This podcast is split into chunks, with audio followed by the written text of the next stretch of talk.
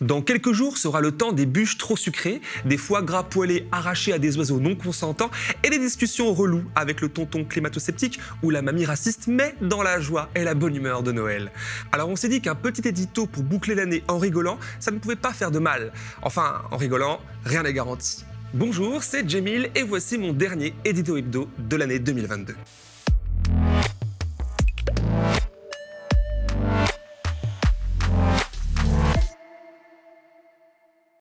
J'ai vu passer l'info hier soir, j'ai dû la relire lentement pour comprendre et assimiler ce que mon cerveau ne voulait pas imprimer.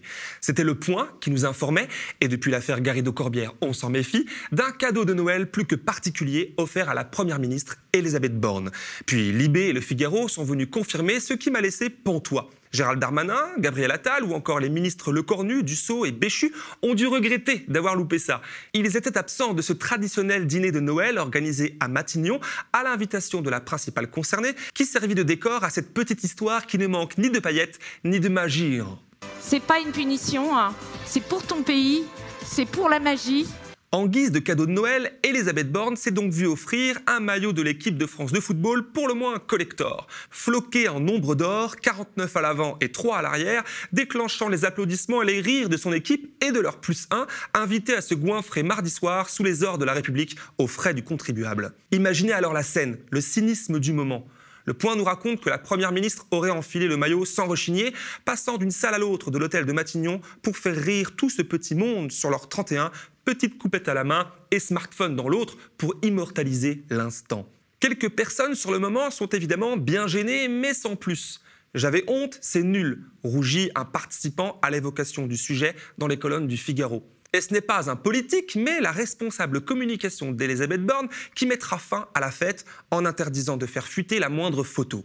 C'est une blague de mauvais goût. Elle a mis le maillot pour faire plaisir, mais c'est un sujet qu'elle ne prend pas à la légère. Ce n'est pas drôle de devoir enchaîner les 49.3 et l'émotion de censure confie un autre participant au point. Piétiner la démocratie, pour eux, est donc une blague. De mauvais goût pour quelques-uns, mais une boutade quand même.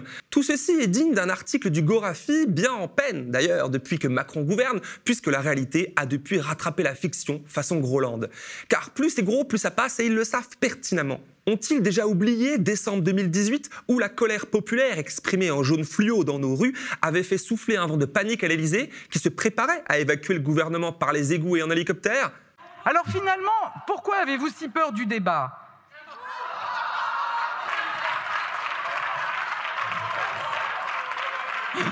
Bon, apparemment oui, ils ont oublié. Mais il faut admettre que de la période Gilets jaunes, des leçons ont été tirées par le pouvoir.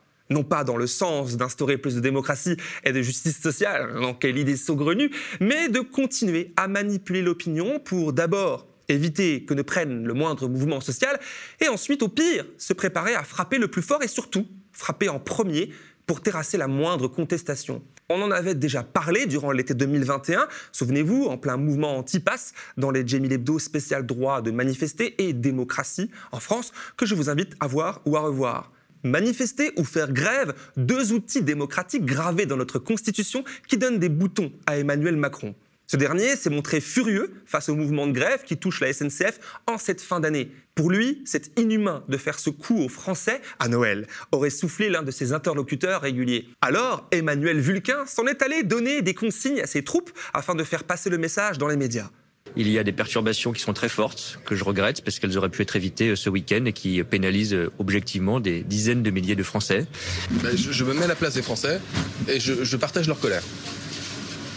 Je suis euh, profondément choqué par ce qui se passe depuis euh, maintenant 48 heures. Euh, je trouve que c'est assez irresponsable que de condamner 200 000 voyageurs à se ruer soit vers une location de voiture dans des conditions difficiles, il n'y a pas forcément des voitures à louer. Et ce que je trouve encore plus injuste, je vais vous dire Jean-François et qui est profondément injuste, c'est que en réalité ceux qui devaient partir dans les territoires bah, qui n'ont pas de train doivent se ruer aussi sur l'avion. Et tout le monde ne peut pas se payer un billet d'avion, surtout au dernier moment. Donc ça veut donc dire qu'il y a des gens autour de nous, et beaucoup, qui vont tout simplement pas pouvoir passer un jour, deux jours de Noël avec ceux qu'ils aiment. Je trouve ça euh, irresponsable pour rester poli, mais ma pensée est un peu plus virulente que celle-là. Est-ce que vous soutenez cette grève, Laurent Berger? Non, la CFDT n'est pas d'accord avec cette grève au moment de Noël parce que c'est très euh, sanctionnant C'est une sanction très lourde pour les usagers de la SNCF. Ouais, même la CFDT a repris les éléments de langage de l'exécutif. Fidèle à elle-même, on la sait plus apte à négocier le poids des chaînes qu'à en libérer les exploités du travail.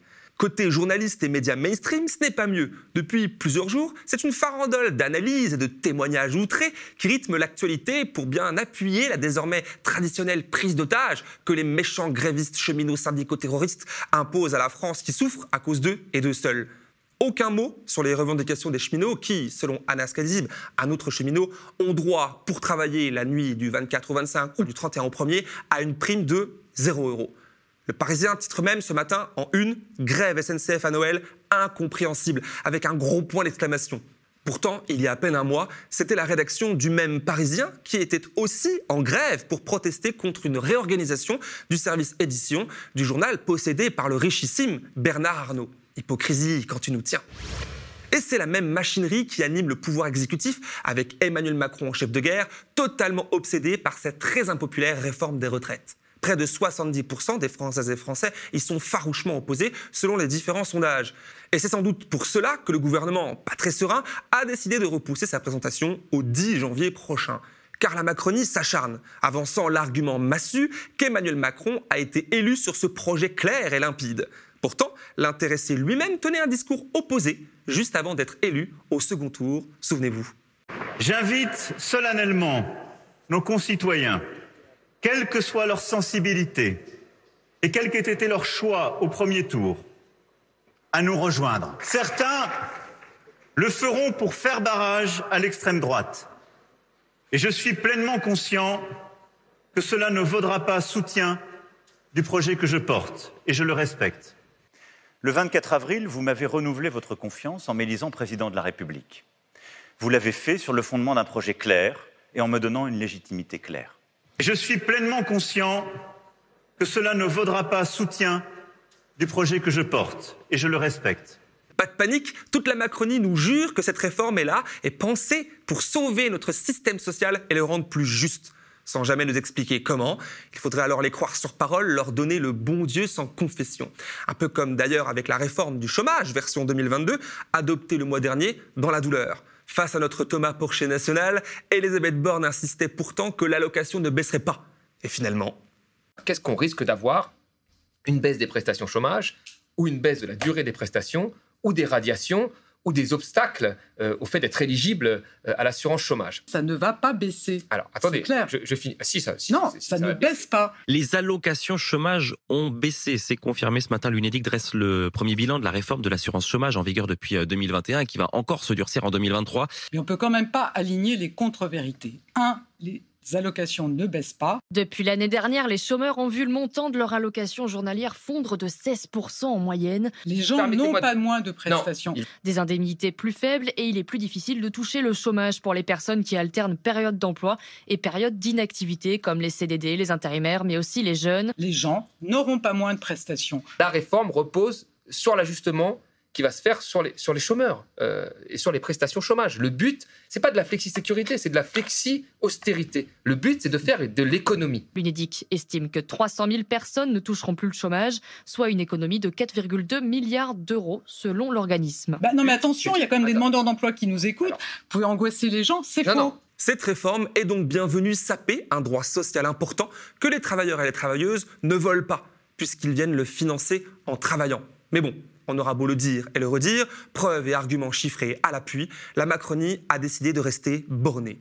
Et puis, si vous n'êtes pas content, Elisabeth Borne reviendra au perchoir de l'Assemblée avec son maillot de foot collector et son sourire glaçant pour siffler la fin de la partie démocratie.